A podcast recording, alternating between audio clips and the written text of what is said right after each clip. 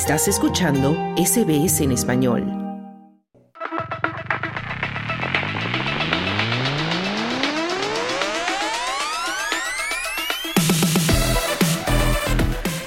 Y aquí ya llegamos al tiempo de los deportes y ya está con nosotros en la línea nuestro compañero Juan Moya. Juan, buenas tardes.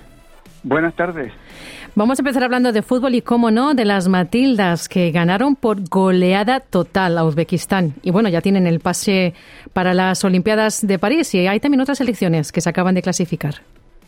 Claro que sí, en un marco público impresionante, 54 mil espectadores llegaron al estadio a presenciar a las Matildas que a los 34 segundos ya ganaba por 1 a 0 con un autogol de uno de las jugadoras de Uzbekistán y luego en el primer tiempo terminó 8 a 0 con cuatro goles de Michele Jaina, la veterana delantera que llegó a reemplazar a Sam Kerr y lo hizo muy bien porque convirtió también el primer gol de Australia en Uzbekistán y asegurando la serie.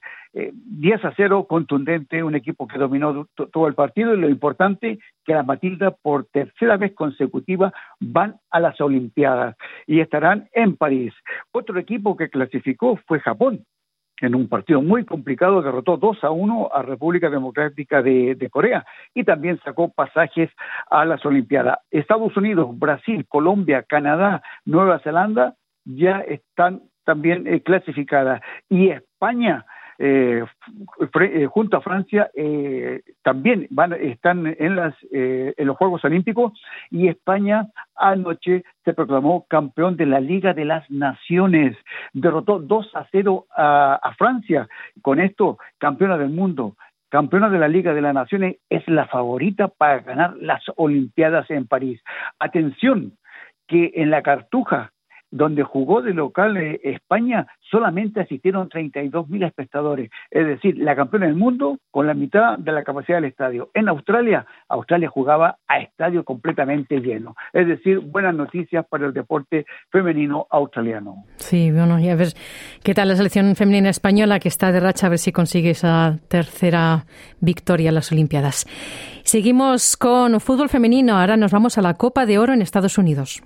En el grupo C, Canadá eh, derrotó 3 a 0 a Costa Rica y con eso eh, eh, ganó el grupo con nueve puntos, invicta puntera y ya está clasificada en cuartos de final. Los equipos que están clasificados en los cuartos de finales, por el grupo A, Estados Unidos, México y Argentina, Brasil, Colombia, Canadá y falta el saber el resultado de Paraguay, El Salvador para incluir uno de los dos que para entrar a los octavos de final que comienza a jugarse este domingo 3 de marzo.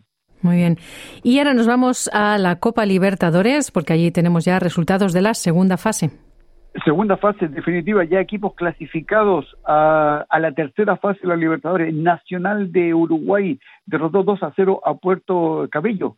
Eh, Botafogo apabulló a la Aurora de, de Bolivia por 6 a 0 y Nacional de Paraguay derrotó 3 a 0 Atlético Nacional en su estadio. Con esto ya están clasificados los dos nacionales y Botafogo. Mañana se definen los últimos dos cupos, Nacional de Ecuador frente a Tridense y Colo Colo de Chile frente a Godoy Cruz.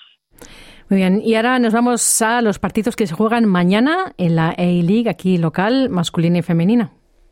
Bueno, tenemos que mañana a las 19.45 horas MacArthur recibe al Melbourne City, dos equipos que quieren clasificar a las finales.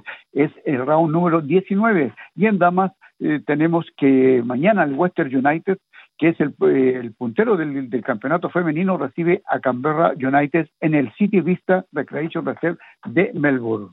Muy bien, dejamos el fútbol y nos vamos a la Fórmula 1 porque comienza la primera jornada ya en Bahrein. Cuéntanos. Hoy, efectivamente comienza la primera fecha del Mundial de Fórmula 1 2024. En Bahrein todos los, amantes del automovilismo estarán concentrados mirando las prácticas que comienzan hoy, mañana las clasificaciones y el sábado se corre la primera fecha del Gran Premio de Bahrein de Fórmula 1, donde vamos a ver si Max Verstappen sigue dominando esta la especialidad de salir campeón del mundo por cuarto año consecutivo. Bueno, estaremos pendientes de cómo va. Y nos vamos ahora al tenis porque están, se están jugando los abiertos en Chile y en México y están ya llegando a los octavos de final. ¿Cómo van? Bueno, Nicolás Yari, el, número uno de Chile, jugando el, abierto de Chile, derrotó a Federico Coria por 7-6-6-2 y se instaló en los cuartos de final y se va a enfrentar al francés Correntin Mutet el próximo eh, sábado. Y el la otro partido, eh, Arthur Fils, el número 3 del torneo, eliminó a Thiago Seibot de, de Brasil por 6-3, 6-3 y se va a enfrentar a Pedro Martínez, que dejó en el camino a Facundo Díaz de Argentina. En México tenemos que, buena noticia, Alex de Miñaur derrotó a Sebastián Offner de, de Austria por 6-1, 6-3 y ya está instalado en los cuartos eh, de final del Abierto de México. Otro resultado es Jazz Draper de Inglaterra eliminó al japonés Yoshihito Nishika por 6-3, 6-0 y también ha avanzado a los cuartos. Y en damas tenemos que se está jugando en San Diego el WTA 500. Eh, lamentablemente para la australiana Tyla Preston eh, cayó frente a la número 6 del torneo Marta Kostuok de Ucrania por 6-4, 6-3, quedando eliminada y Daría Saville de Australia ha avanzado a los cuartos de final del torneo derrotando a Tajana María de Alemania. Perdió el primer set 7-5, luego remontó el partido ganando 7-6, 6-2 y ya está en los cuartos del abierto de San Diego. Muy bien, ahora nos vamos al atletismo porque se están ya organizando los campeonatos del Mundial de Glasgow allí en Escocia. Claro, short eh, track, eh, pista de 200 metros, eh, se le sigue denominando eh, campeonato mundial indoor, pero esta es la última vez que se nombra así, luego cambia a ser short track.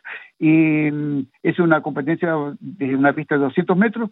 Muchos deportistas han renunciado a no participar en esta competencia, en este mundial, productos que están concentrados para llegar a las Olimpiadas. Pero indudablemente que van a haber grandes deportistas, van a haber 20 eh, campeones del mundo y 7 medallistas de oro estarán presentes en este Mundial de, Atletismo que dura una semana en Glasgow, y Escocia, y bueno, indudablemente que ojalá que los hispanohablantes puedan seguir sacando medallas de oro. Ojalá que sí.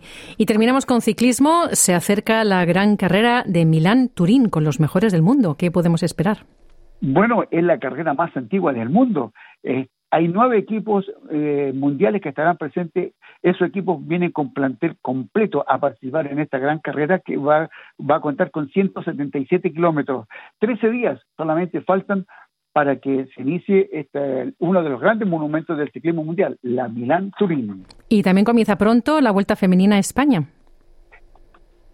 Este año, claro que sí, pero el 8 de marzo en Palau, eh, en Valencia, se va a dar a conocer el recorrido y qué equipos están invitados a participar en la Vuelta de España Femenina, eh, temporada 2028, que la vuelta va a arrancar el 28 de abril en Valencia. Muy bien, pues muchísimas gracias, Juan, por toda la información deportiva. Buenas tardes, buenas suerte. Dale un like, comparte, comenta. Sigue a SBS Spanish en Facebook.